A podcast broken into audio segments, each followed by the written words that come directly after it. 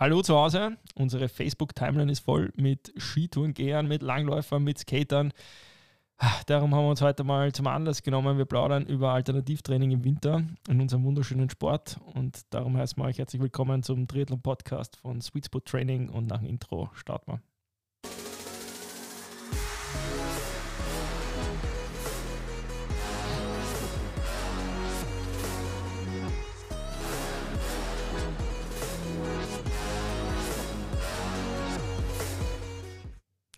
Ja, Gary, du hast es schon angesprochen.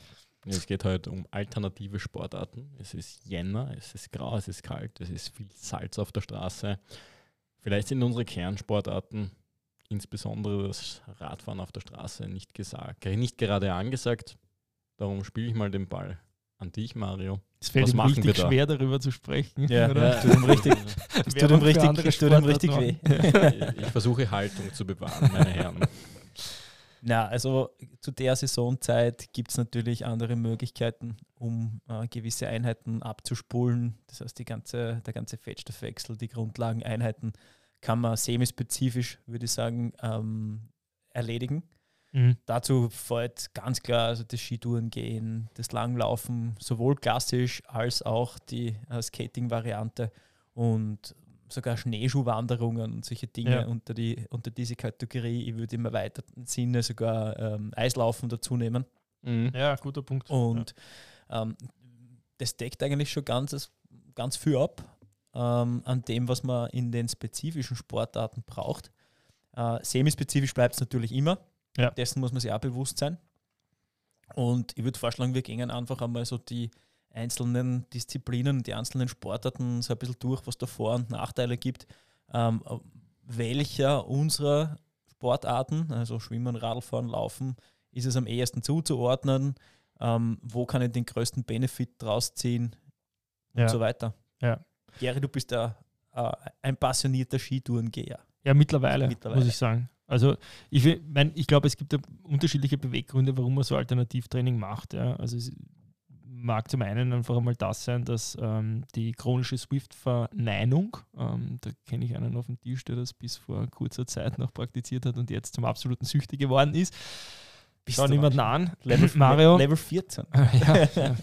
Und es geht bergauf. Ähm, die andere Variante ist halt einfach natürlich, dass man auch selbst mit der semispezifischen Sportart doch sehr spezifisch trainieren kann, ähm, wie es in meinem konkreten Fall ist. Ich sehr schwache Gesäßmuskulatur und, und da ist halt dieses Bergwandern, was ja Skitouren gehen, nichts anderes ist, äh, eine super Sache.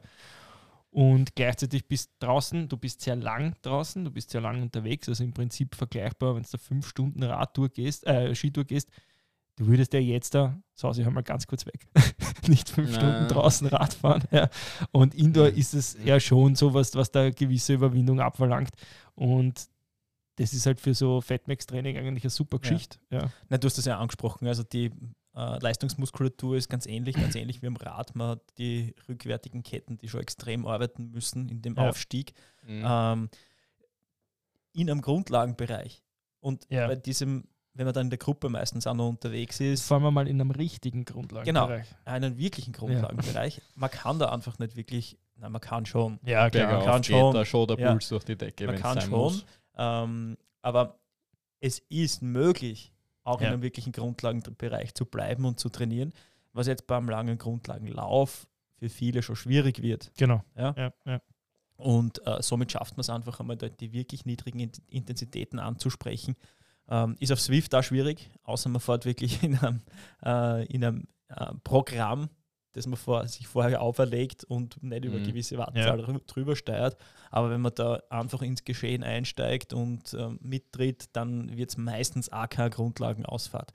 Aufgrund der ähm, Topografie, weil doch das meiste mit ein paar Hügeln besetzt ist. Ja. Also es ist und ja auch so, dass wirkliche Top-Radlfahrer, vor allem im Tiroler Raum, extrem viele Skitouren gehen. Mhm. Gespickt mit auch durchaus 5.000, 6.000 Höhenmetern in einer Skitour. Das sind schon gewaltige Zahlen. Und ich traue mich sogar sagen, dass manche von denen wahrscheinlich absolut gesehen weniger Radlkilometer haben als ich. Mehr Trainingsstunden mhm. zwar, aber im Winter halt so viel Skitouren gehen, mhm. weil es halt einfach schöner ist, als im Inntal im Winter hin und her zu fahren auf der Straße. Das ja. ist ja komplett idiotisch. Ja, das ist ja der nächste, der nächste Vorteil oder das nächste, der nächste Pluspunkt für das Ganze, dass man einfach auch ein schönes Panorama hat. Das allein, wenn Ja, denke, aus dem, aus dem Nebelsumpf, der da um uns herum herrscht, einmal Mhm. rauszukommen und einmal Sonne zu sehen. Ja, oder auch Ähm, einmal einen richtigen Winter. und Das, was genau. wir in Wien haben, ist ja einfach nur grau, neblig und schier. Ja, Und dann fahrst du eine Ja. Stunde am Semmering und hast halt ein, ein richtig schönes das ist ein Winter mitunter- Wonderland. Winter ja. Wonderland, ja. Ja, was ich damit sagen möchte, ist, dass man sich nicht im Winter mit der Spezifik, sage ich einmal, leer fahren muss vom Kopf, sondern wie ihr richtig sagt, dass eine Skitour in den Bergen wahrscheinlich schöner ist Ja. als eine Radausfahrt im Jänner. Da, Ja. müssen wir, da sollen wir uns nichts vormachen. Außer man ist sehr speziell gestrickt.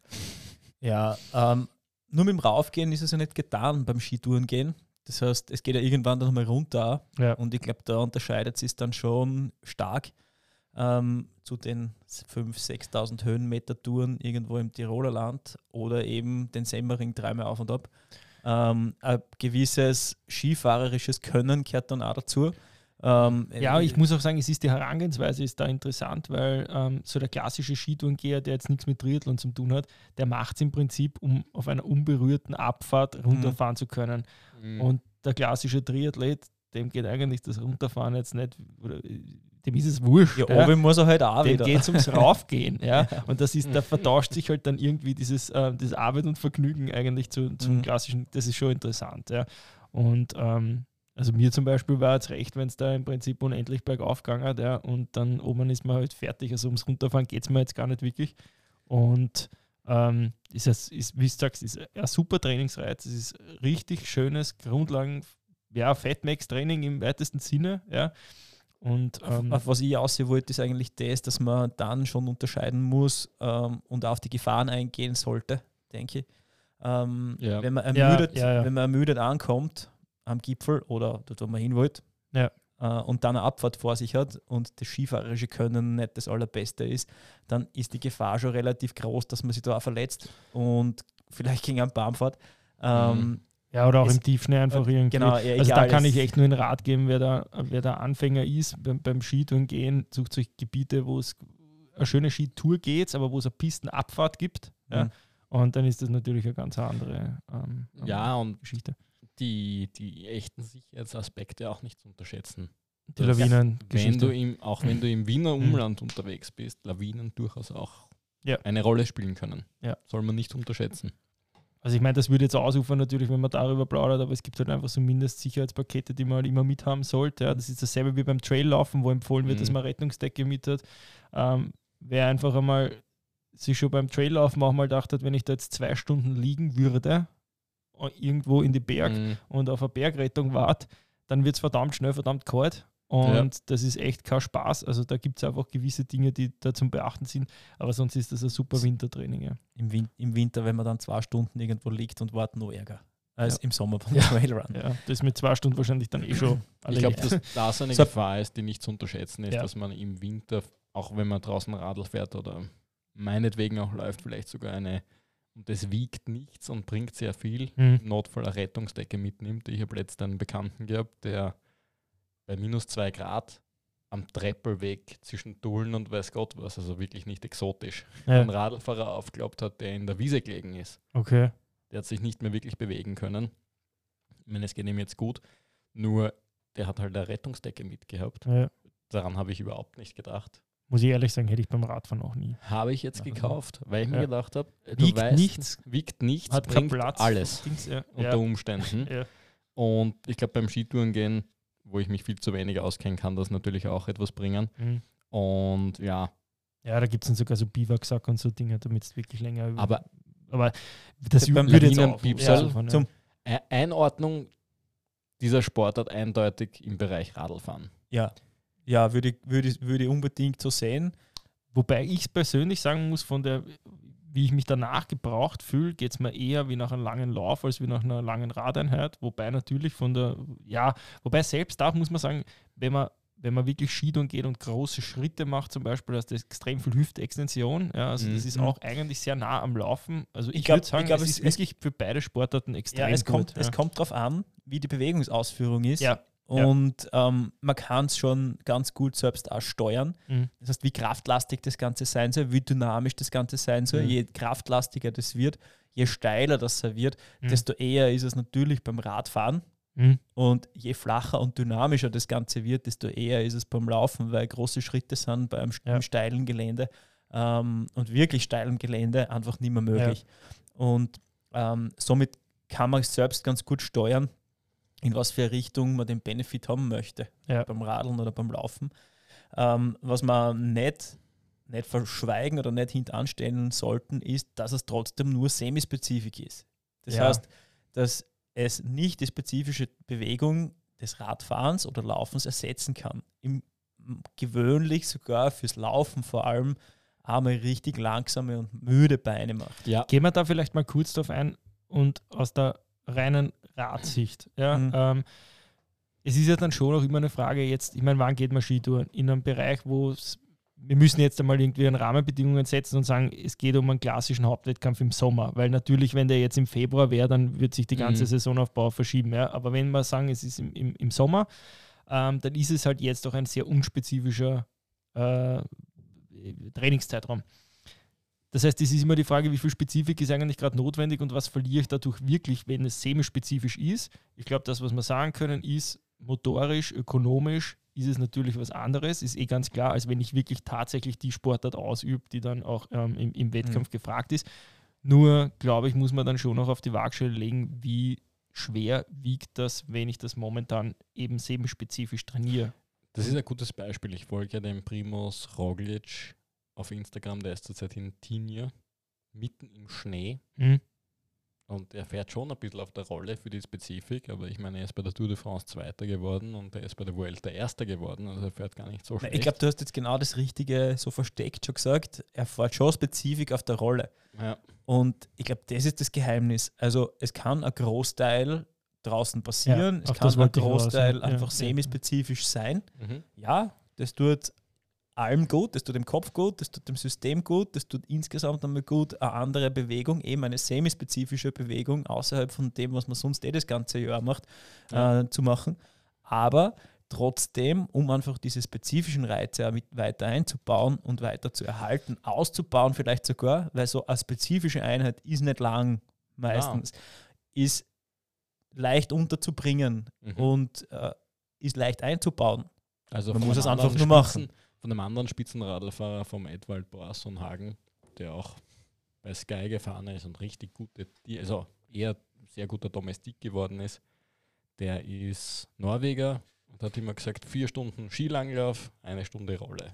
Das ist das, was er im Winter macht. Aber da bringe ich das, das, weil das eben zu dem passt, was du sagst, also bringe ich das einfach mal so ins Spiel, also eher motorische Erhaltung. Ja, weil, so wie der Mara richtig sagt, ich glaube schon, dass es ein sehr spezifischer Reiz ist, beispielsweise 600, 700, 800 Watt aufs Pedal zu bringen. Und wenn du später, sage ich mal, deine hohe V2 Max, die die ja alle haben, und äh, auch die Hörer, die wir haben, haben durchschnittlich sicher höhere V2 Max als die Allgemeinbevölkerung. Aber einerlei, um das dann gut zu nutzen Ja. in der eigentlichen Sportart, sollte man die Spezifika auch wieder nicht vernachlässigen.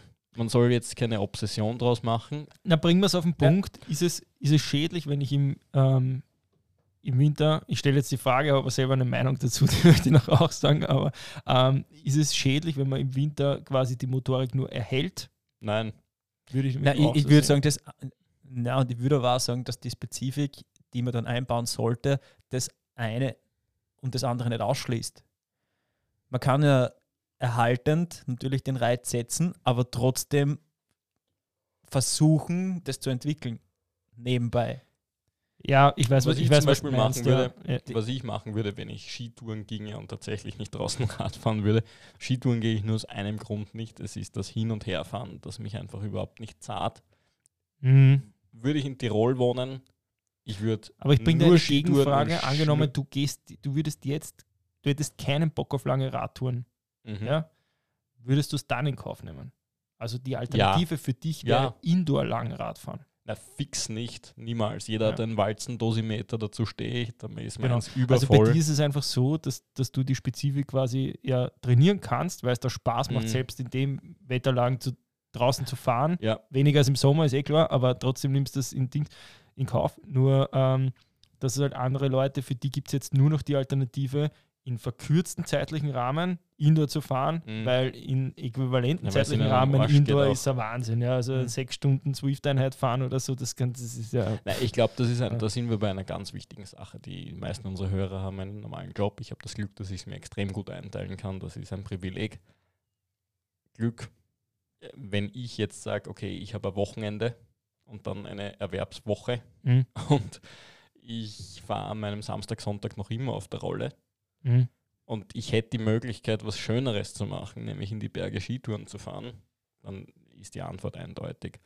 Und ich bin sogar der Ansicht, dass ich wahrscheinlich überhaupt gar nicht alle Zuhörer genauso wenig darunter Schaden nehmen würde, wenn ich im Winter die allgemeine Ausdauer irgendwie aufbaue, aber die Spezifika meiner Sportart in kurzen Einheiten versuche zu erhalten. Ja. Ja, und Würde ich das, ich sofort gemeint, das, muss, ja. das muss nicht nur erhaltend sein, sondern das kann ja schon entwickelnd auch passieren, Ja. wenn man die Reize da gescheit setzt. Ich sage aber Ja, auch, also- du kannst es sogar entwickelnd in der Semispezifik haben. Also in Ja. meinem konkreten Beispiel, und ich habe zwei Sportler, bei denen ist es wirklich ganz genau dasselbe, da glaube ich, denen bringt im Winter das Skitouren gehen mehr als das spezifische Radtraining, weil das normalerweise im Sommer Leute wären, die jetzt nicht irgendwie groß Bergsteigen oder sonst was würden und diese, diese extensive Kräftigung vom, ähm, von der Gesäßmuskulatur trainieren würden. Ja? Und das ist wirklich was, wo das ein Blocktraining ist, unter Mhm. Anführungszeichen, für das, was danach folgt und dann der spezifische Block einfach auf einem neuen Level ist. Also das kann schon auch sogar einen, einen Mehrwert bieten.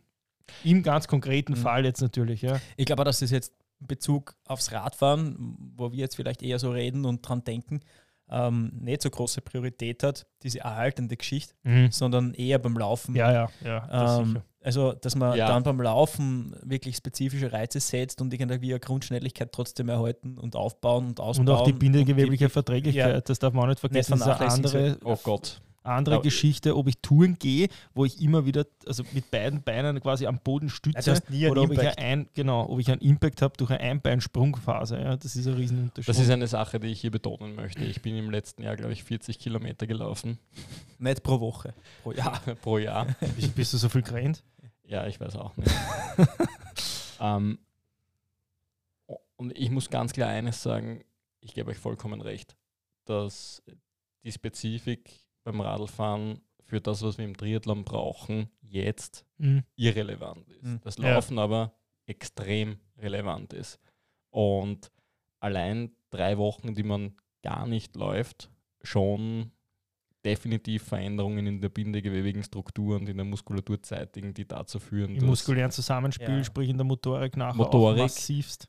Aber dann auch Stichwort Muskelkater Ja. richtig üble Wirkung zeitigen kann. Und der Mario hat es vorher gesagt und ich möchte das ganz deutlich sagen. Deswegen würde ich persönlich das Skitourengehen eher beim Radfahren verorten. Mhm. Es macht müde, langsame Beine. Du hast Ja. schwere Genau. Schuhe an.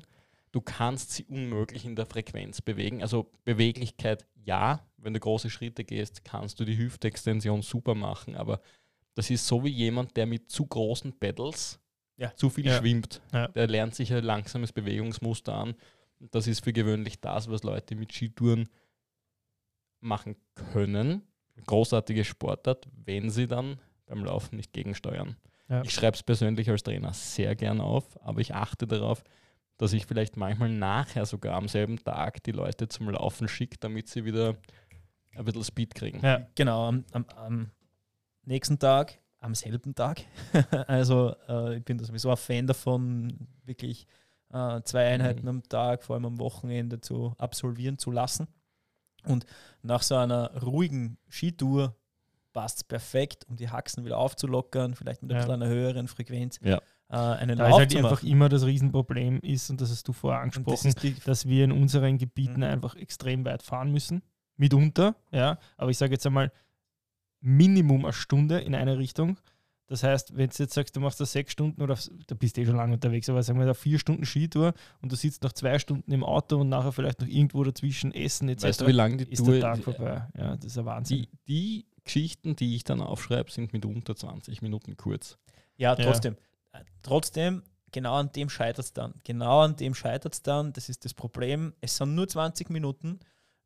Die Leute kommen heim vom Skitour, von der Ah, Skitour. sind eh nur 20 Minuten, Bock- meinst du genau, das? Ne, bocken aus, äh, sind müde. Äh, Völlig verständlich und nachvollziehbar. Und teilweise auch der Frauen, das muss man echt sagen, dass nachher halt bei, bei momentanen einigen wir, minus uns, 4 einigen wir uns Grad. drauf, dass die Motivation und der, der Bock auf 20 Minuten Laufen einfach nicht da ist. Na, Und das ist nachvollziehbar und verständlich, obwohl es für den Trainingsprozess und realistisch wirklich interessant und wichtig wäre. Da mache ich aber, ich meine, ja, aber da da, nehme da ich halt ich den ein, Athleten in eins die noch Pflicht. kurz wider- widersprechen und würde noch sagen, da würde ich dann die, mitunter die Wahl geben, um ein, ein hochfrequentes Radtraining auf der Walze in der gleichen Dauer macht.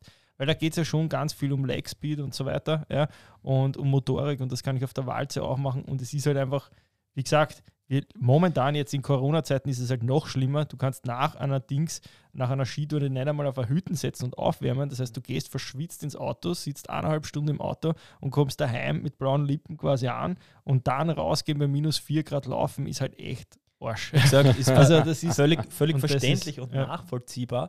Ähm, trotzdem sollte man das Optimum aufschreiben Sicher, und, und rausholen sicher, wollen. Ähm, und da wäre Aber einigen wir uns auf das, klar, nach einer Skitour noch was zu machen für Leg Speed ist definitiv Ja. sinnvoll. Das, das, ich glaube, da sind wir uns auf dem Punkt wenn einig. jemand die Disziplin hat, das zu tun, dann hat er nicht nur meinen Respekt, sondern auch die Bestätigung dafür, dass das richtig ist. Mhm. auch, Ja. auch, ein, auch ein Mobilisieren, ein, ein Dehnen, ein Das würde ich sogar vorher noch machen.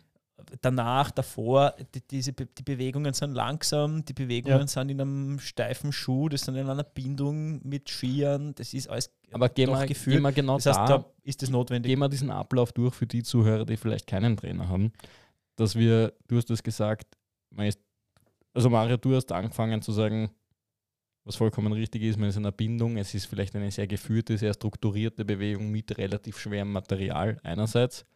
Gary, du hast gesagt, es ist kalt, man ist durchgefroren.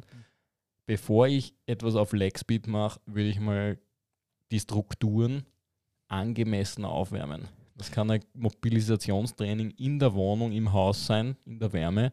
Ich würde nicht als Kalter sofort in die schnellen Schritte gehen. Also das Nein, ist nun mal der also- Disclaimer, den wir hier Genau, das äußern sicher. Ja. Fairerweise muss ich sagen, würde ich zum Beispiel, wenn es jetzt ein Rollentraining wäre, ähm, würde ich gar nicht großartig vorher aufwärmen, sondern ich würde über die Walze 10 Minuten Warm-up mit Easy Watt etc. Mhm. und dann in der Trittfrequenzpyramide über Viertelstunde, das reicht schon voll aus. Ja, ähm, ja sonst, sonst bin, ich, bin ich voll bei dir. Ja, also weil- für Laufen draußen ist eine ganz andere Sache. Und eins will ich noch zu Mario seinem Punkt sagen, das, was nämlich wirklich extrem auffällig ist, und das trifft auch, was du vorher gesagt hast, dass es vergleichbar ist mit einer langen Radtour. Mhm. Jeder kennt das, wenn es nach einer langen Radtour dann daheim beispielsweise was arbeitest, vom PC sitzt und einmal eine Stunde nur sitzt, Hüftwinkel, Mhm. Kniewinkel, was man dann für unglaublich schwere Beine hat. Und das ist eben genau dasselbe bei der Skitour. Ja. Und das ist was, wo es sich dann schon lohnt, dass man einmal mobilisiert, wieder dehnt und da merkt man halt Ja. richtig, wie sie alles zusammenzirkt. Das ist Vor allem halt, ja. das mit der Kälte und ich kenne einige Leute, nicht bei meinen Athleten, aber ich kenne einige Leute, die viele Skitouren gegangen sind und mit der Achillessehne dann zu tun bekommen haben. Und gerade in der Kombination Laufen, die wertvoll ist, hier wirklich auch reinhorchen und auch die eigenen Erfahrungen einfließen lassen, wie ihr das angeht. Ja. Das muss nicht einmal wie verrückt ein Vollsprint sein, aber es reicht im schnelleren Tempo als Wettkampfspeed und das werden für die meisten wahrscheinlich dieser 4 Minuten Schnitt sein, 3 Minuten 40 Schnitt sein, in dem Bereich, dass man da eine Spur schneller läuft. Also keine Vollsprints, keine supra-maximalen Geschichten, sondern einfach einmal wieder ein Gefühl für den Speed zu kriegen. Genau, ich bin da immer bei ganz klassisch bei den Strides, bei Steigerungsläufen vier bis sechs Mal einfach einmal, wie du sagst, ins Laufen zu kommen, wieder höhere Geschwindigkeiten, höhere Frequenzen zu realisieren.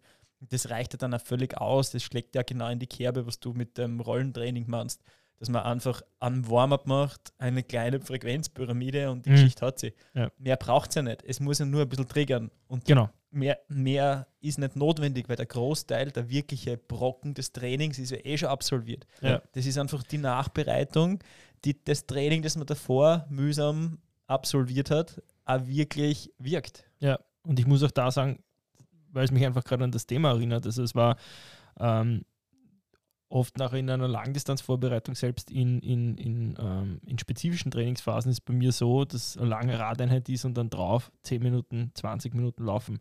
Und es kommt dann immer die Frage, ja, was bringt denn das? Ja, zehn Minuten laufen nach, nach ich meine, im Ironman muss ich einen Marathon rennen. Ja, es geht genau um das, es geht um Motorik, ja, es geht im Prinzip darum, dass man mit armbeckten Beinen ähm, wieder in ein gewisses Laufmuster es geht um kommt. Die grindige Phase, genau danach. Genau, noch und was um die körperliche Umstellung. sagen. Es hat, glaube ich, in den letzten Jahren meiner Triathlon-Laufbahn etliche Momente gegeben, wo ich rein rational nicht gewusst habe, wie ich verfickte Scheiße jetzt laufen soll. Ja. Weil ich solche Schmerzen gehabt habe. Und für jeden, der sagt, na 10, 20 Minuten, es sind eben, wie, viel, wie, viele Minuten sind es, die wirklich saugrindig sind, wenn du absteigst. Der erste Ich sag Kilometer zwei Kilometer. Zwei Kilometer meinetwegen, aber es sind einfach so diese sieben, acht Minuten, wo Mhm. man sich denkt, oh, Alter, ich kann nicht. Wo es die Entenbeine in Laufbeine umwandelst. und hier Ja. programmierst du bei diesen 10, 20 Minuten für alle, die fragen, dein Gehirn darauf, dass du weißt, es Ja. geht. Und das Genau. ist unglaublich wertvoll, weil ich kenne Leute, die vor Angst unter Anführungszeichen schon gestorben sind auf die, in dieser Phase und dann vielleicht sogar zu langsam gelaufen sind. Und ich möchte, da möchte ich eins dazu sagen, also man muss sich ja immer fragen, was will ich mit der konkreten Einheit erreichen? Mit Mhm. 10 Minuten Laufen nach einer langen Radeinheit will ich ja keine Laufausdauer aufbauen oder keine Laufform oder irgendwas. Ich will einen motorischen Reiz setzen nach einem Ja. Lauf mit möglichst wenig Regenerationsrahmen. Ja? Das heißt, das ist ein ganz anderer Zugang. Natürlich ist das Argument legitim, dass man sagt, naja, ich muss einen Marathon rennen, da werden wir mit 10 Minuten nicht weit kommen. Ja, aber das wird ja in der Einheit nicht trainiert. Dafür gibt es spezifische Laufeinheiten. Das, der Sinn nachher ist ja, dass einfach das, was trainiert wurde, puzzlemäßig zusammenzusetzen, dass dann im Wettkampf ein funktionierendes Stück in Summe rauskommt. Ja. So, jetzt sind wir eh wieder völlig abgeschweift, deswegen bringe ich jetzt einen radikalen Themenwechsel und sage Hüftextension, klassisches Langlaufen. Mario, dein Einsatz. Klassisches Langlaufen. Hm, damals, früher, seinerzeit. Ah, In die Nullerjahre. Die um es Nullerjahre. Na, also das ja, ein bisschen ausholen, ähm, die, die, die Wege, um gewisse Sportarten zu absolvieren, ähm, haben natürlich Relevanz. Und früher in der Steiermark war die Langlaufloipe neben dem Haus, äh, Ja. quasi. Und zumindest ums Eck. 20 Minuten mit dem, Ra mit dem Auto zu fahren, vielleicht. Und da bin ich auch drei bis viermal, hm, zwei bis viermal in der Woche auf Langlaufschienen gestanden. Klassisch Klasse. oder Skating. Wollte ich auch sagen. äh, Skating, Ja. meistens Skating. Ich habe aber dann auch ähm, so Cross-Langlauf-Ski gehabt, also die man in einem tieferen Schnee klassisch verwenden konnte ohne Spur. Also Anarchist. hat, ne, es, hat, es klingt cooler, als es ist. Äh,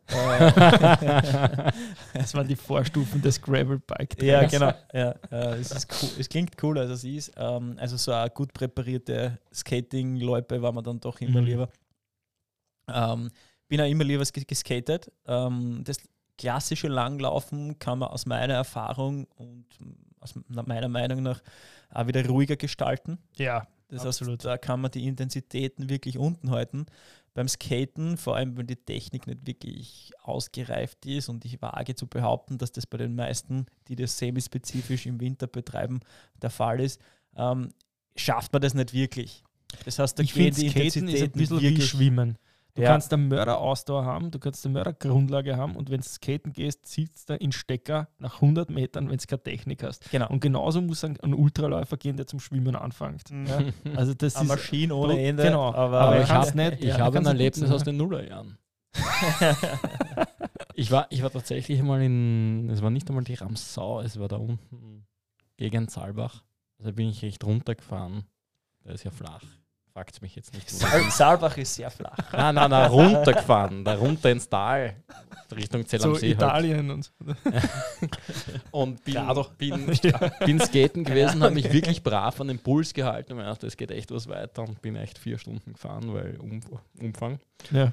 Und mir echt dachte in Stunde drei, na, es geht ja richtig gut. Und dann ist irgendeiner an mir vorbeigezogen. Und ich habe mir gedacht, okay, so geht das nicht. Und habe versucht, das Tempo zu halten. Du eine war- Woche krank. Es war, nein, es war nach 20 Sekunden vorbei. Ja. Es war so erbärmlich. Nein, der hat sicher nur einen besseren Ski gehabt. Das ist ein Punkt, den ich jetzt auch anschneiden wollte. Abgesehen von der Technik ist es ja ein echter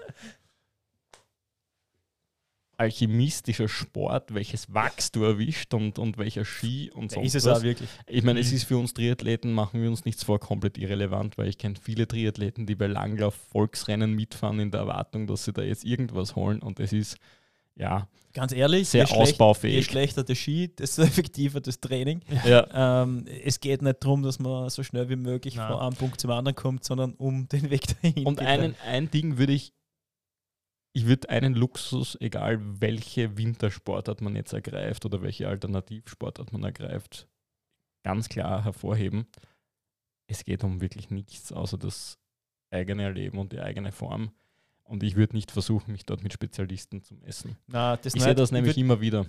mit Das Spezialisten stimmt, messen nicht. Ich würde beim Langlaufen vor allem, also beim, beim klassischen, klar ist es auch eine technische Sportart. Ähm, In der Perfektion gibt in es der schwieriger ja, als Skaten. Ja, ganz sicher. also es ist wie Brustschwimmen und, Kraulen. Ja, Das ja, ist dasselbe ja, Thema. Um da den Abdruck richtig zu erwischen, Ja. den Stockeinsatz zu antizipieren und solche Geschichten.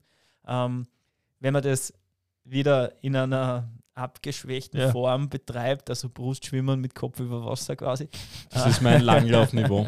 ist das klassische Langlaufniveau, überspitzt gesagt, dann kann nicht viel passieren, dann ist man verletzungstechnisch auch ganz gut abgesichert. ja, voll. Ähm, beim Skaten ist es ein bisschen anders. Ähm, wenn da der, der, der Ski nicht wirklich gut hingestellt wird, dann sind die Knie schon belastet und Adduktoren auch. äh, die Adduktoren auch. Ja. Das heißt, da muss man Man neigt auch zu X-Achsen, wenn man beginnt mit dem, mit dem, mit, mit, mit, mit Genau dem das, Skaten. meine, ich, Ja. genau, das, genau, das, genau das meine ich. Wenn du den Ski nicht richtig hinstellst, dann, Also so meinst du, ja. du, dann hast du einfach so eine X-Haxenhaltung und das ist Ich glaubt, wenn es dir den Ski falsch hinstellen, im Sinne von Nein, nein. falsches Wachsen. wenn du so. den Ski Ja, okay. falsch Ja. hinstellst, Ja, das ist ah, das, das steirische Slang. Ja, Ah. da kommen wir nicht mit. Ist jetzt, wenn die Stanzer Ghetto-Szenen da beschrieben Ja, werden aus der. Langlaufläufe. braucht man einen Dolmetsch demnächst. ähm, dann ist das fürs Kniegelenk belastend, Ja, Ja. weil einfach da wieder Schub- und Scherkräfte auftreten, die nicht sein sollten. Und ähm, das macht wahrscheinlich bei einer halben Stunde Skaten nichts aus. Aber jetzt von 0 auf 3 Stunden, was ja eigentlich Usus ist, bei den meisten, die das machen, also so Mhm. zwei Stunden äh, klingt einmal nicht viel. Ähm, und wenn man die absolviert hat, merkt man erst, dass doch recht viel war. Vor allem, wenn es das Netto wirklich fasst. Wenn du das nicht erfasst, ja, und beim Skaten gibt es nicht wirklich viel Pausen. Ja. Da sind die Abfahrten meistens auch eine Challenge. äh, also beim Klassischen auch. Ja, also die Abfahrten im Langlaufen sind auch nicht zu unterschätzen. Ähm, Sind wirklich nicht zu unterschätzen. Vor allem, was ich cool finde beim Skaten, ist irgendwie, es ist, ähm, wenn du dann nach den Pfeil anschaust, das, Mhm. das muss man eigentlich fast als Normalized Power sehen. Ja. Ja. Und Mhm. das hat extrem viel Spitzen und teilweise auch extrem viel Tiefen. Ja, ist eh klar, wenn es bergab fährst, dann kommst du richtig runter. Dafür, wenn es bergauf geht, haut es das Barschel raus. Also es ist äh, kurzer, kurz nebenbei erwähnt. Ich habe jetzt letztens auf Eurosport gesehen, die Tour de Ski. ja, Und da war Die. Bergankunft am Schluss, die sind eine Skipiste Mhm. draufgefahren. Ey, die Hunde sind komplett gestört. Also an der Stelle, Triathleten sind echt Schwammerl. Ja, also das Ja, ist wirklich die- ein Wahnsinn. Die Also, fahren da nicht drauf, die, spring, die springen, die springen darauf. Also ja, das ist also echt das ist irre. schon Und abartig. da muss ich sagen, ich war jetzt lange nicht mehr skaten, jetzt einmal wieder und war wieder überrascht, wie anstrengend es ist bergauf. Und ähm, du musst echt in den Flow wieder reinkommen, dass du sagst, okay, du drückst über die Kuppe drüber und versuchst dich dann beim Runterfahren wieder zum Entspannen und so. Und wenn du da wieder reinkommst und das dauert halt echt wieder, dann ist es ein mördergeiler Sport. Genau, und da Also, wollte ich eigentlich, da wollte eigentlich noch dazu sagen, beim Skaten würde es wahrscheinlich oder rentiert es wahrscheinlich sogar, wenn man Anfänger ist, dass man wirklich Spezialisten Hilfe Ja. in Anspruch nimmt. würde ich auch das jeden raten, das ist wie eine Schwimmstunde. Genau, das heißt, ein paar, ein paar Stunden nehmen, äh, die sind nicht minder intensiv, wenn man das beginnt. Ja. Das heißt, das kann man auch schon als Training äh, ins Tagebuch eintragen, aber man hat dann einfach mehr Freude an dem ganzen Sport. Ähm, beim klassischen Brustschwimmen, äh, klassischem Langlaufen mit Kopf über Wasser, ja, das geht. Das, das Ski, Skiwandern würde ich da fast dazu sagen, das geht so auch äh, ganz gut. Vor allem als Einstieg, dass man mal Gefühl kriegt für die Bretteln, Ja. aber dann beim Skaten würde ich einfach einmal sagen, Und schadet nicht. ist wie Schwimmen. Also wenn, wenn man mit dem Sport beginnt, dann fragt man sich echt mit jedem Meter, warum tun wir das an? Mhm. Und wenn man über einen gewissen Punkt drüber ist, das ist wie beim Schwimmen, wenn du mal 400 Meter durchschwimmen kannst, dann fängt eigentlich der Sport einmal an, dass man an den Dingen arbeiten kann und dann merkt man, wie leibend das Thema ist. Ja. Was das Problem ist, du hast das vorher eingangs angesprochen, es ist dasselbe wie beim Durchgehen, vielleicht sogar mitunter noch schwieriger bei uns. Das ist einfach jetzt dafür, wenn man jetzt davon ausgeht, wir ähm, nehmen jetzt wieder mal als das Zentrum, von dem wir heute plaudern, dass es halt mit unglaublich langer Anfahrtszeit verbunden ist, ähm, dass du eine schneesichere Loipe hast, wo du skaten kannst, weil ähm, klassisch ist oftmals gespurt, skaten ist pff, ja schon wesentlich selektiver. Mhm. Und gerade jetzt da in der Corona-Zeit, wo du halt nirgends nächtigen kannst, das heißt, du bist immer auf Tagesausflüge angewiesen, ist das halt so selektiv, dass das leider echt viel Spaß an der Geschichte raubt. Ja. Trotzdem, was wäre noch, was ist noch ein Riesenvorteil von, vom Langlaufen? Man kann Oberkörper und Unterkörper wirklich gut fokussiert, getrennt voneinander belasten. Das heißt, man oder eben nicht getrennt. Oder eben nicht getrennt. Ich würde jetzt mal als getrennt, den Vorteil aus dem Getrennten sehen, weil man einfach fürs Schwimmen, wenn man möchte, eine wirklich spezifische Belastung bringen kann für die, für die mhm. Leistungsmuskulatur. Das heißt, so Doppelstockschübe, die sind schon richtig nah am Schwimmen, wenn man die richtig, mhm. wenn man mhm. die richtig ausführt, an Schwimmzügen. Und ähm, die machen dann auch Spaß, weil man nicht wie am Zugseil irgendwo am Stand bleibt, sondern sich auch wirklich vorwärts bewegt. Und ähm, das kann man bewusst, bewusst ansteuern. Und als Pausen, als Serienpausen kann man ganz gut auch nur aus den Beinen laufen. Ähm, da rede ich aber auch eher wieder nur vom Skaten, beim, ja. beim klassischen Stil nur aus den Beinen, ja. Ja, man muss auch sagen, man merkt halt auch dann einfach beim Skaten, wenn sich die ähm, eben der Oberkörper mit dem Unterkörper dann äh, motorisch vereinigt. Ja? also das ist wirklich, richtig das schweinisch ist wirklich bei dir. irre, dass wenn es beginnst, dass das einfach halt überhaupt nicht zusammenpasst. Also ich war vor acht Jahren viel skaten und jetzt mhm. Oder sie, ist ja wurscht, wie viel ist ja egal, wann soll ein Sechser gewesen sein, aber einfach seitdem gar nicht mehr. Und du fangst da an und denkst, das ist halt echt, das ist wie wenn du Schwimmen jetzt komplett neu lernen würdest. Ja? Und dann merkst du halt einfach, okay, jetzt wird das wieder eine Bewegung und dann geht er gleich viel mehr weiter. Ja. Und ich habe da einen Vorteil, cool. ich habe es nie wirklich können. Stimmt. Ja, das wäre mal lustig, dann könnte man mal, man mal zu dritt skaten gehen. Ja, ich, war vor, ich war vor, 16, nein, vor 22 Jahren war ich skaten. Ich glaube, da hat sich materialtechnisch auch ein bisschen was getan. Ja, es sind aber noch immer Ski. Okay. Hat es in die Nulle ja schon gegeben? das waren sogar die 90er, halt ich fest. okay. Ja, also Vorteile, Vorteile gibt es genug Na, vom, Ski, vom, Skilang, ja. vom Skilanglauf. Ähm, da müssen die Einheiten auch nicht so lang sein wie beim, beim Skitouren gehen. Das ähm, reguliert sich meistens eh von selbst. Das, genau. Es ist auch so, dass die typischen Langläufer meistens gerne eine Zweiteilung machen. Also Vormittag und Nachmittag trainieren.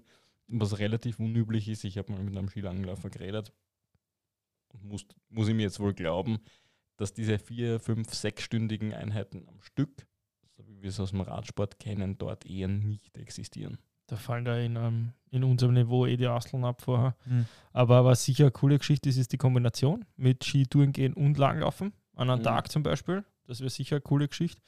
Ähm, ich bringe noch was anderes ins Spiel, weil die Frage kommt, ich meine, dieses Jahr natürlich naturgemäß seltener, aber sonst, wie ist das eigentlich, wie ist der Trainingseffekt von Alpin-Skifahren? Sensomotorische Reize, Stabilitätsreize vielleicht, äh, Kraftreize, aber ähm, in Richtung Ausdauer, Grundlagenausdauer würde ich es eher bescheiden beschreiben. Es ist gemischt. Ich würde sagen, von all dem, was wir heute besprochen haben, hat es den geringsten äh, ja. spezifischen Nutzen im Triathlon. Also mit Abstand. Aber es ist so geil. Also ich würde es nicht als semi-spezifisch bezeichnen. Genau, ja, ja. ja. ja also als Sport, aber null, ja, null spezifisch. Genau, ja. Und das, was man, glaube ich, auch schon irgendwie mit reinnehmen muss, ist das Verletzungsrisiko beim Alpinskifahren, ähm, was einfach immer mitspielt. Ja. Müde, müde Haxen macht es auch und langsame Haxen. Ja. Also das ja, wobei ich würde eines nicht unterschätzen. Ich bin früher für einen Wiener sehr, sehr viel Ski gefahren und bin wahrscheinlich auf meine 20, 30 Skitage gekommen. Dann ist mir der Triathlon dazwischen gekommen und ich bin jahrelang nicht gefahren. Und dann bin ich vor ein paar Jahren zu einer 30er-Feier, fuck, das ist lang her, ähm, Skifahren gewesen und, und fahre so die ersten Schwünge und das war motorisch und überhaupt kein Problem, weil wenn du es mal gekannt, gekonnt hast, ist es kein Problem. Aber ich habe mich gefragt, oh, doch relativ anstrengend. Was ist los mit mir? Mhm. Und bin ich halt die ganze Piste runtergefahren und die ganzen anderen, die auf der Feier mit waren, waren noch ganz oben. Und das musste aber drei Schwünge fahren, Pause. Drei Schwünge fahren, Pause. Also ich würde nicht unterschätzen, wenn du eine Skipiste runterfährst und ich habe eine obsessive Natur, vielleicht habe ich gestoppt, vielleicht habe ich alles gestoppt. Ist es schon so, dass du drei, vier Minuten unterwegs bist, wenn es eine lange Abfahrt ist, mitunter länger. Und da wahrscheinlich schon sogar als trainierter Sportler auf 120, 125 Puls kommst. Ist es ein Training? Mit absoluter Sicherheit nein. Oh, es ist ein Training, aber es ist kein spezifisches. Mhm. Ja. ja, und genau da will ich hin. Das ich glaube sogar, dass diese Haltearbeit, die du beim Skifahren halten musst, äh, tätigen musst, dir tatsächlich relativ viel fürs Radfahren bringen kann. Also von den Disziplinen hier wahrscheinlich am meisten. Ich glaube, dass es fürs Laufen sehr müde Haxen macht. Ja, und mit dem Schwimmen hat es rein gar nichts zu tun. Ja, ja, also Schwimmen, ja, bin ich, bin ich bei dir. Also hm, umgelegt auf jemanden, der jetzt sagt, okay, ich kann jetzt wieder nicht trainieren, weil ich muss mit der Familie Skifahren, würde ich das so rechnen Du hast eine 10 Abwarten, vielleicht hast du sogar 12 Abwarten pro Tag, wenn du motiviert bist. Das ist eine Stunde Bewegung, wo du definitiv auch deinen Puls hast und eine muskuläre Belastung hast. Also ja, muskulär ermüdet auf alle Fälle, aber nicht spezifisch. Aber ich würde in der Woche. aber den Rest. Ja, ja. Ich würde in der Woche aber jetzt nicht einmal die Befürchtung haben, dass du besonders viel verlierst.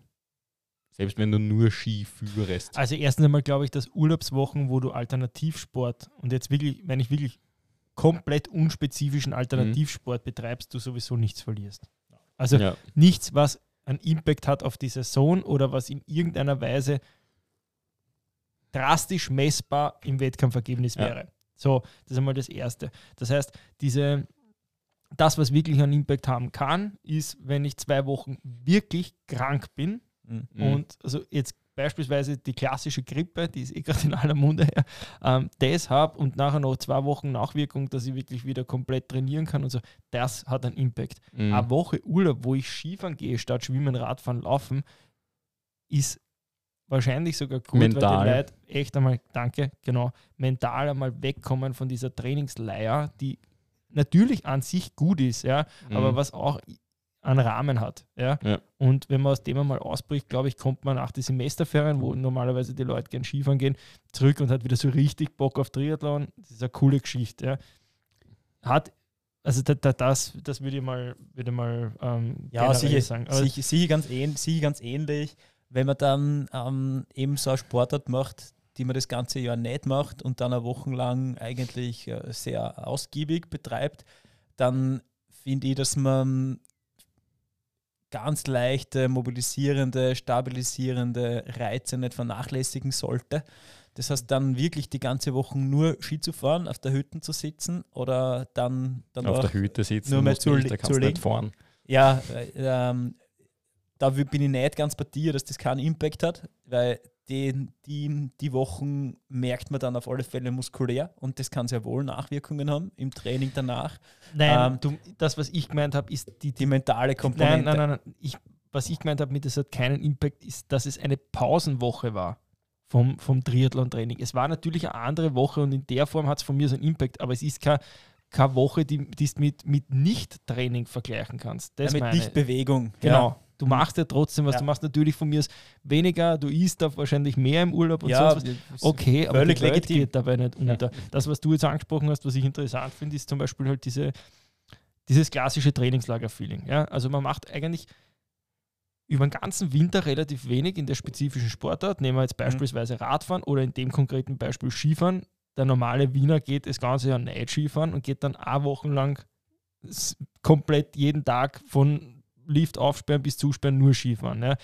Das birgt halt schon eine gewisse Gefahr. Und das haben wir in Trainingslagern auch oft, dass die Leute nicht gerne auf der Walze sitzen, dann fahren sie zweimal eine Stunde auf der Walze und dann fahren sie eine 300, äh, 800 Kilometer Radwoche ähm, irgendwo am Meer. Ja. Und wundert sich, dass dann dahinter aber ist. Genau, und wundert sich aber dann, dass daraus auch Verletzungen resultieren. Das und das ist, ist dasselbe beim Sport. Wann passiert denn das am Maß und Tag? Ziel. Aber ich glaube, rück, glaub, rückblickend betrachtet wenn es eine Sache gibt, die ich mehr hätte machen sollen in den letzten 20 Jahren, wäre es Skifahren gewesen, weil es einfach verdammt viel Spaß macht und der Hunger nach so einer Geschichte einfach wieder da ist fürs Training.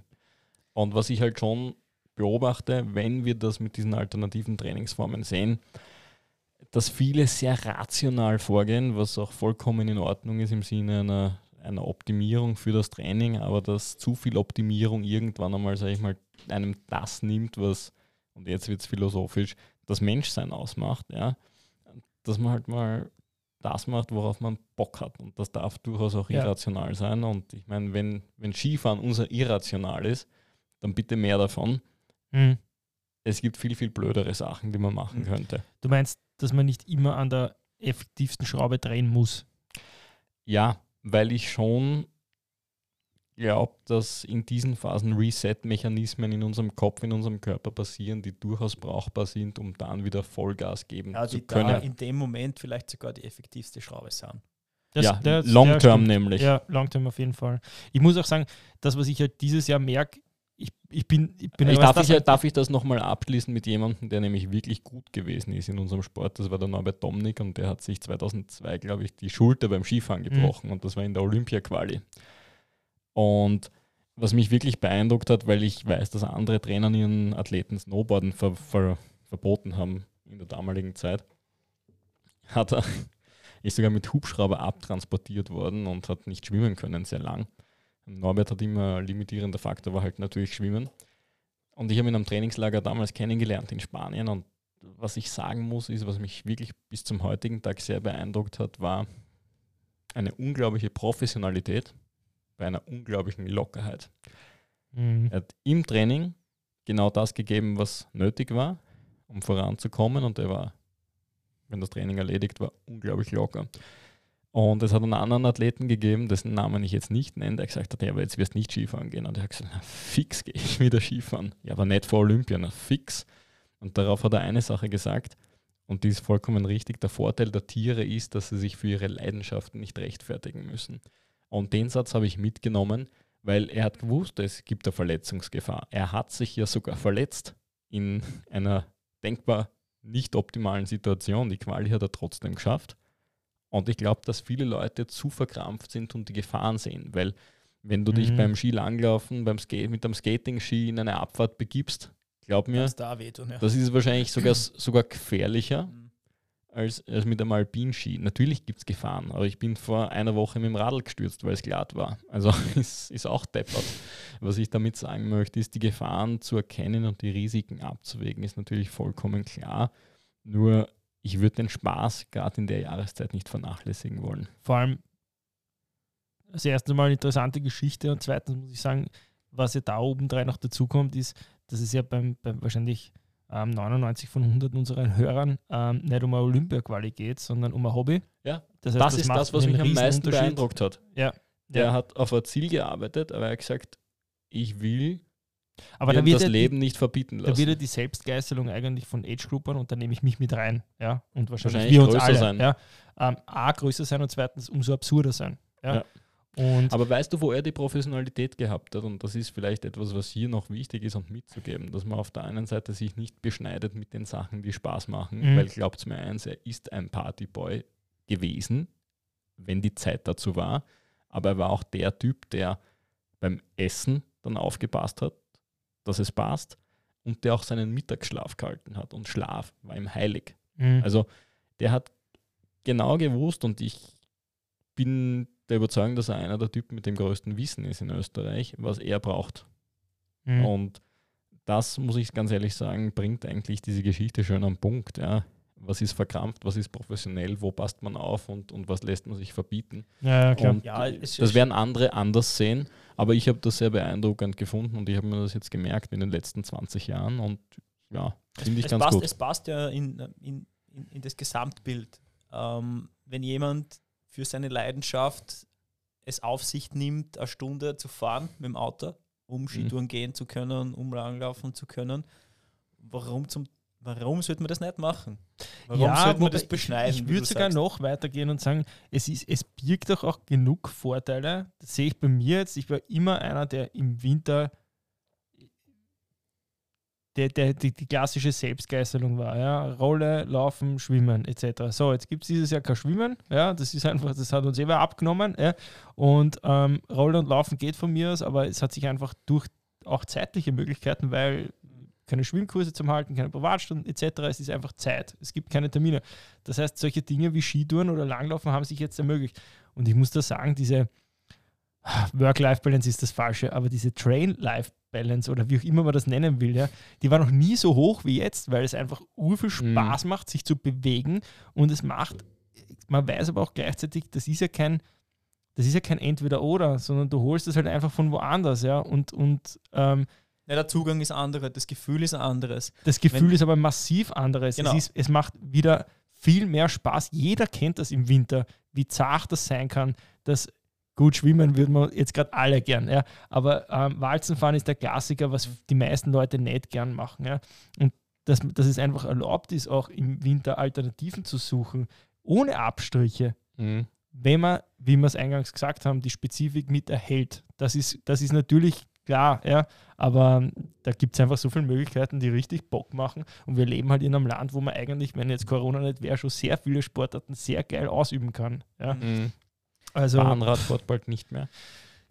Bahnrad wird wahrscheinlich nicht Nationalsport werden die nächsten Jahre. Ja, das Wobei, gibt es übrigens eine Petition. Können wir vielleicht Werbung machen dafür, für alle, die ähm, dem Dussiger Stadion sehr nahe stehen. Ähm, ja, findet sicher, unterschreibt es. Genau, ob es einen Sinn macht.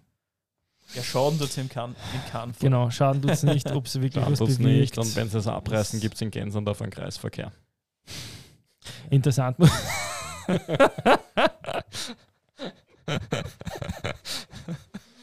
Na, ich meine, Entschuldigung, das ist jetzt purer Zynismus. Ich finde, ich find, und ich möchte mich wirklich rauslehnen. Es hätte wahrscheinlich vieles besser laufen können bei der Bewerbung dieser olympischen Sportart im Vorfeld und man hätte wahrscheinlich von Verbandsseite, und da lehne ich mich sehr weit raus, wahrscheinlich wesentlich freundlicher agieren können, da die Öffnungszeiten im Dusiker Stadion und ich weiß, wir befinden uns mitten in einem Exkurs, ähm, besser sein können. Aber ich finde es natürlich auch blöd, eine Infrastruktur, die besteht und die jetzt dann doch ihre Anhänger gehabt hat, einfach ersatzlos zu streichen. Ja, find, ich hier ich ist find- es- Vor allem im wahrsten ich finde Sinne eigentlich, dass das- dass das alternativlos, weil wir haben nur eine Radbahn. Ja, Ja. und ich finde auch, dass das, das Thema optimal perfekt zu dem passt, über das wir heute gerade reden. Äh, Das ist im Winter ähm, eine Möglichkeit zu trainieren. Es ist, Radfahren zu trainieren. Ich würde es auch nicht als komplett spezifisch bezeichnen. Es ist was anderes auf der Bahn. Ich möchte auch noch dazu sagen, dass es nicht nur um die Radbahn geht. Also ich habe Athleten, geht, die, ja. die ähm, gehen da drinnen Intervalle laufen im Winter, Mhm. weil es einfach auch eine Laufhalle ist mit der 200er Bahn. Ähm, also auch wenn es dann von mir aus danach mit der neuen Halle manche Möglichkeiten vielleicht sogar mehr gibt, ja, eine Radbahn muss man einfach sagen, ne, wenn man wenn es ganz nüchtern betrachtet, ist es tatsächlich so, dass international gesehen die meisten Erfolge von Leuten kommen, die auf der Bahn auch sehr gut gewesen Mhm. sind. Also wenn jemand im Radsport auf der Bahn Weltklasse gewesen ist, dann hat er meistens den Motor, dass er auch große Landesrundfahrten und andere oder Zeitfahren zumindest sehr, sehr gut bestreitet. Also Ja. das sind die besten Ein, Beispiele. Welt, ein Weltklasse-Langstreckenschwimmer im Freiwasser hat seine Basis ganz sicher irgendwo im Ja. Becken gehabt. ja, Und ich glaube, das kann man ganz Vor allem, gut vergleichen. weil, stimmt, ja. weil die Bahn lange vor Wattmessern etwas geliefert hat, was, was in der Leichtathletik gang und gäbe ist. Zeiten, Vergleichbarkeit. Mhm. Ja. Und wir schon in unserem Sport manchmal, Stichwort Genauigkeit der Distanzen, herumnudeln. Und ja, ja, schade. Und es wäre für Triathleten definitiv es würde auf der Bahn sogar Möglichkeit geben, oder es gibt Möglichkeiten, ähm, Aerodynamik zu verbessern, wirkliche Verblei- Vergleichbarkeit zu haben. Das ist damit einfach gestorben. Ja. Ja, da musst du nach Augsburg fahren oder sonst wohin. Ja. Ja, oder Dresden, glaube ich, ist die große. Gell? Ir- Irgend, irgend sowas. Mhm. Ja. Ja. ja. Was soll man sagen? Die Kehrseite von der ganzen Medaille, das muss man wahrscheinlich auch objektiv sagen, ist ähm, die Ausnutzung des Radstadions in seiner eigentlichen ähm, ähm, Benutzungshinsicht als Mhm. Stadion für Radwettkämpfe, die ist halt in, in Wien auch bescheiden. Ja. Sehr. Und Ja, unter jeder Ähm, Kritik. ob sich das irgendwie in naher Zukunft ändert, ähm, sei dahingestellt und ich bin ein Befürworter, dass wir das Dusiger Stadion behalten, nicht falsch verstehen. Ja.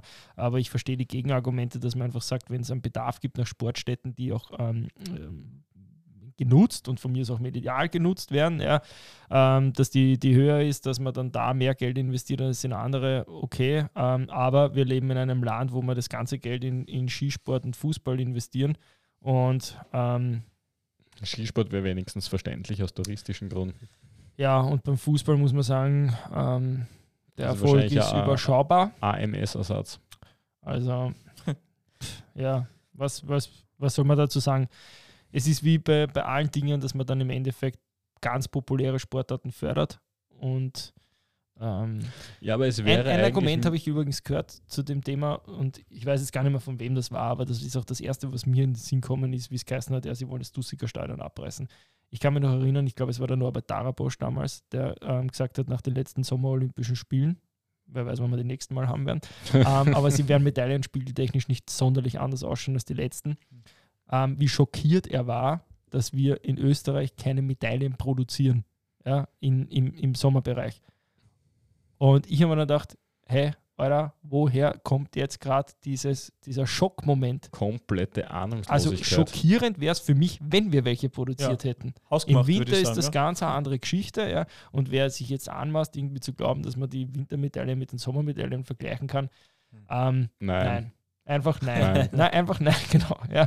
Und das entsteht Thomas nämlich Muster- aus genau diesen Dingen, dass wir Sportstätten abreißen und nicht mehr Ja. fördern und sonst was. Ja. Der, der Thomas Muster hat es eher auf den Punkt gebracht und ich meine, er war ja in einer Sportart, wo die Dichte wirklich da ist. Ich glaube, wenn auch nur für Also eine Woche oder sein- für einen Monat Vor allem zu seiner Zeit. Ja. Und auf, auf Sand definitiv der beste Spieler und das über mehrere Jahre hinweg. Und der hat gesagt, naja, seid mir nicht böse, aber wie viele Leute fahren Ski? Wie viele Nationen fahren Ski? Und ich sage einmal, ich sehe es wie du, ja, dass man da überrascht ist, dass keine Medaillen produziert werden. Das ist ja der blanke Hohn oder die Ahnungslosigkeit, weil Es ist wirklich Ahnungslosigkeit, weil wenn du jetzt zum Beispiel mit irgendeinem Durchschnittsösterreicher sprichst über beispielsweise Cricket, ja, und der sagt, "Ja, bitte, was willst du mit Cricket? Ja? Wir haben einen Hirscher, so auf der Art. Ja. Ja, aber Wenn's Cricket ist der Sport, Cricket der Weltweit, wie viele Länder das als Nationalsport unfassbar. Mhm. Wirklich, das ist echt unfassbar. Und wie viele Leute sich das auch anschauen. Da Ja, sprechen und wir dann nämlich von Milliarden. beim Skisport und Ja, ja sollte man Herrn Kogler halt fragen, oder? Was er ja, macht. oder auch alle seine Vorgänger. Es ist wahrscheinlich wurscht, also das, pff, wen du fragst. Also letzten Endes muss man sagen, dass der, der Wintersport eine massive Lobby hat und der Sommersport büßt dafür. Das, glaube ich, kann man wertfrei sagen. Weil, ja, Ja, wir entfernen uns jetzt tatsächlich zu einem Thema. Wir machen ja einen Sportpolitik-Podcast und da laden wir, glaube ich, unsere, die, die Vorgänger vom Kogel ein und, und seine Nachfolger auch gleich, weil so viele wird es da wahrscheinlich nicht geben. aber wir könnten mal wirklich einen Stammtisch drüber machen, wo man Mhm. über solche Themen plaudert, was so ähm, sportliche Voraussetzungen angeht. Warum Wie- Österreich sportpolitisch am Arsch ist. Ja, oder warum ich vielleicht höhere Chancen habe im Riesendorlauf als beim Diskuswerfen. Also das ist, glaube ich, irgendwie was, wo, wo man sich schon fragen könnte. Weil Ähm. mehr Leute in einen Diskus werfen. Also ja, lange Rede, kurzer Sinn. Wir sind eigentlich nicht abgeschweift, weil wir sind noch immer bei Alternativtraining. Aber das war ja, heute Bis absolut. eher. das Dusiger Stadion abgerissen wird, wäre Bahnradsport eine, finde ich, und jetzt können wir streiten, wenn wir wollen, sehr spezifische Alternative. Ja, Ja, nicht, also nicht spezifisch im, im, im Si- ja, natürlich spezifischer als alles andere, das wir heute besprochen, besprochen haben. Ähm, hat aber halt auch seine Tücken. Und es ist nicht dasselbe, als auf der Straße zu fahren. Na, ist es nicht. Aber das ist eben ein Punkt, der, glaube ich, auf der Bahn extrem zutage tritt. Erstens hast du die starre Narbe, Mhm. dann was ultra freakig ist, wenn man das noch nie gefahren Richtig. ist. Also, weil es gibt kein auf einmal zu pedalieren aufhören, weil dann haut es dich auf. erinnert mich an diese super Spinning-Videos Ja. aus Amerika von irgendwelchen Fitnessstudios, wo die Leute aufhören zum Treten und dann haut es das vor drüber. Entschuldigung. Und du brauchst ein Rhythmusgefühl und du entwickelst zwangsläufig, wenn du da jetzt einfach länger fährst, einfach auch ein Gefühl, so blöd das klingt, fürs Material und wie, wie sich das Mhm. Rad in Kurven verhält, wie sich auf Mhm. der Geraden verhält, wie du, blöd gesagt, investierst. Weil der Bradley Wiggins hat das bei seinem Stundenweltrekord beschrieben. Es ist ganz einfach, in den Kurven beschleunigen, auf den Geraden rollen lassen. So widersprüchlich das jetzt mit einer starren Narbe klingt. Gefühlt halt zumindest. Ja. Ne? Aber dass du da auch einfach diese Minimalgefühle redest und wenn du jetzt zum Beispiel dir einen Wattpfeil anschaust, hat jeder von uns Spikes nach oben und unten. Und ich glaube schon, dass das Fahren auf der Bahn dir die Möglichkeit gibt, diese für dich einmal zu glätten und eine Fähigkeit zu entwickeln, deine Watt noch besser auf der Straße zu investieren. Und das spielt Long-Term definitiv eine Runde. Ich meine, das ist Mhm. jetzt ein absolutes Orchideenthema. Aber für jemanden, der sich im Radsport interessiert oder wissen möchte, wie er vielleicht ähm, seinen Radsplit verbessert, es wäre ja noch eine Hoffnung da für ein paar Monate hier zu trainieren. Ein Block geht sich aus. Ja, insgesamt, ich glaube, wir sind alle semispezifischen Sportarten halbwegs durch. Ja, und wir waren relativ lang beim Thema. Voll. Ja, ich würde sagen, Eisstockschießen haben wir noch nicht. Ah ja, Ah ja, das wollten wir noch äh, unbedingt Eisstockschießen ist. Ja, ja, ja. Eislaufen, aber jetzt mal ganz Damals in den Eislaufen ist aber Eisstockschießen ist Eislaufen, äh, um beim Ernst der Sache Ja, zu bleiben, ist eine Eislaufen großartige Sache. ja, finde ich, sehr nah am Skaten beim, beim Langlaufen, halt ohne Stockeinsatz. Und ähm, für einen guten Ausdauerreiz wäre es dann schon interessant, wenn man irgendwo in der Weißen See-Gegend wohnt, Mhm. wo dann äh, auch längere Distanzen ohne einen Drehwurm zu kriegen ähm, absolvierbar sind. Ähm, aber prinzipiell ja. Äh, wenn man sich da jetzt die Eislaufplätze anschaut, die offen haben, Ja gut, das Ist eher vielleicht nicht. Das ist Short Track mit Barberjacke. ja. Na, aber es ist ja tatsächlich so, nur damit die Zusammenhänge da erläutert werden und wir sind ja auch zu den Nerds hier verpflichtet. Mhm. Es ist ja tatsächlich so, dass es eine Frau gibt, die Deutsche ist und Christa Luding heißt und es geschafft hat, bei Sommer- und Winterspielen jeweils Medaillen zu erzielen und das im Bahnradsport und auf der Ja. Eislaufbahn. Und das ist für mich das beste Beispiel, dass sich diese Reize einander nicht, nicht einmal negativ wirken Ja. müssen. Natürlich gab es da sehr lange spezifische Anlaufphasen für Und diese es beiden geht beides im Projekte. Kreis, also Ich glaube auch, dass sie Ja. noch eine Chance hätte als Anschieberin beim Bobfahren. Das klingt jetzt lustig, aber Ja, ich meine das ernst. Also das sind drei Sportarten, die sind extrem verwandt. Ja. Ja. Und Das gibt es aber auch. Es gibt die Lolo Jones, die übrigens extrem heiß aussieht. Schaut euch die auf Instagram an. Die ist Hürdensprinterin und Anschieberin beim Bob. Das ist Ja, auch so ein Beispiel. ich wollte, wollte gerade sagen, alle Sprinter, die es nicht wirklich an die Weltspitze schaffen, werden Anschieber beim Die schieben ein. Rodel. ja, weil einfach da der Push und der, die Power in den, auf den ersten Metern da ist. Äh, eigentlich wären da oder sind da auch Gewichtheber, Wären auch sehr Kraftsportler, wären auch sehr gute Anschieber, weil die auf den ersten Metern teilweise Sprintern auch überlegen sind. Äh, wirklich nur auf den ersten Metern. Dann Ja, ist vor allem mal vorbei. acht Meter sprinten und dann sitzen. Ja. Das ist eigentlich recht spezifisch. Da Ne? kannst du Ja. essen auch. So, jetzt haben wir wieder ein paar Klischees bedient. Ah, gut, Aber, sorry. aber zu, zum Eislaufen würde ich sagen, ich meine, natürlich ist die Weißensee-Gegend da, aber es ist kein Zufall, dass die Niederländer extrem gute Radlfahrer sind und Mhm. extrem gute Ja, das stimmt. Eisläufer. Das ist nämlich echt interessant. Ja. Und ich meine, mittlerweile haben den Klimawandel gibt es halt doch, ja, weil in den Niederlanden wird kaum einer noch diese, diese traditionellen 100, 200 Kilometer Eislaufrennen fahren. Die fahren deswegen alle am Weißen See rauf. Aber da gibt es schon eine Tradition. Und es gab damals auch extreme Duelle zwischen den Niederlanden und Norwegen. Und die Norweger sind ja im Radsport auch nicht irgendwo. Also es gibt hier schon Parallel. Parallelen Ja. und auch die Anforderungen in der Muskulatur sind relativ ähnlich. Die sind auch im Triathlon gut, die Norweger, habe ich gehört. Ja, Ja, habe so ich gehört, habe ich gelesen. Ich glaube, die werden sogar noch besser. Aber auf der langen reißen es nichts. Ja, und dann äh, ein letztes, ein letztes, eine letzte Sportart oder ähm, Schneeschuhwandern, ja, ist, äh, hat Berechtigung, ist genauso wie Wandern im Sommer, nur halt mit Schneeschuhen, wenn man sonst nicht über die, über die Schneedecken drüber kommt. Ähm, Genau, ist natürlich schon anstrengender, weil du halt natürlich den, den, den Tiefschnee bewältigen musst. Ähm, Aber ansonsten näher am, am, am Skitouren gehen, näher Mhm. am Wandern, ohne die Abfahrt. ja, du kannst mit, mit, mit Schneeschuhen kannst theoretisch auch nicht nur wandern, sondern auch richtig steile Touren gehen. Also Ja. da gibt es auch Alpinschneeschuhe und so Zeugs. Also ähm, wie du sagst, ja, es ist sicher sehr nah am Skitouren gehen und ist auch auf jeden Fall eine Alternative für den Winter. Ja, zusammenfassend, ich würde sagen, ähm, schaut, dass äh, semispezifisch rauskommt. Alternativtraining ist geil und erlaubt. Erlaubt, äh, wenn ihr Lust und Laune dazu habt. Wenn nicht, wenn euch das am Arsch geht, dann bleibt beim Radfahren, Laufen und Schwimmen. Genau, holt euch Vitamin D auf Watopia. Reiseleiter Mario führt euch dann durch die Strecken.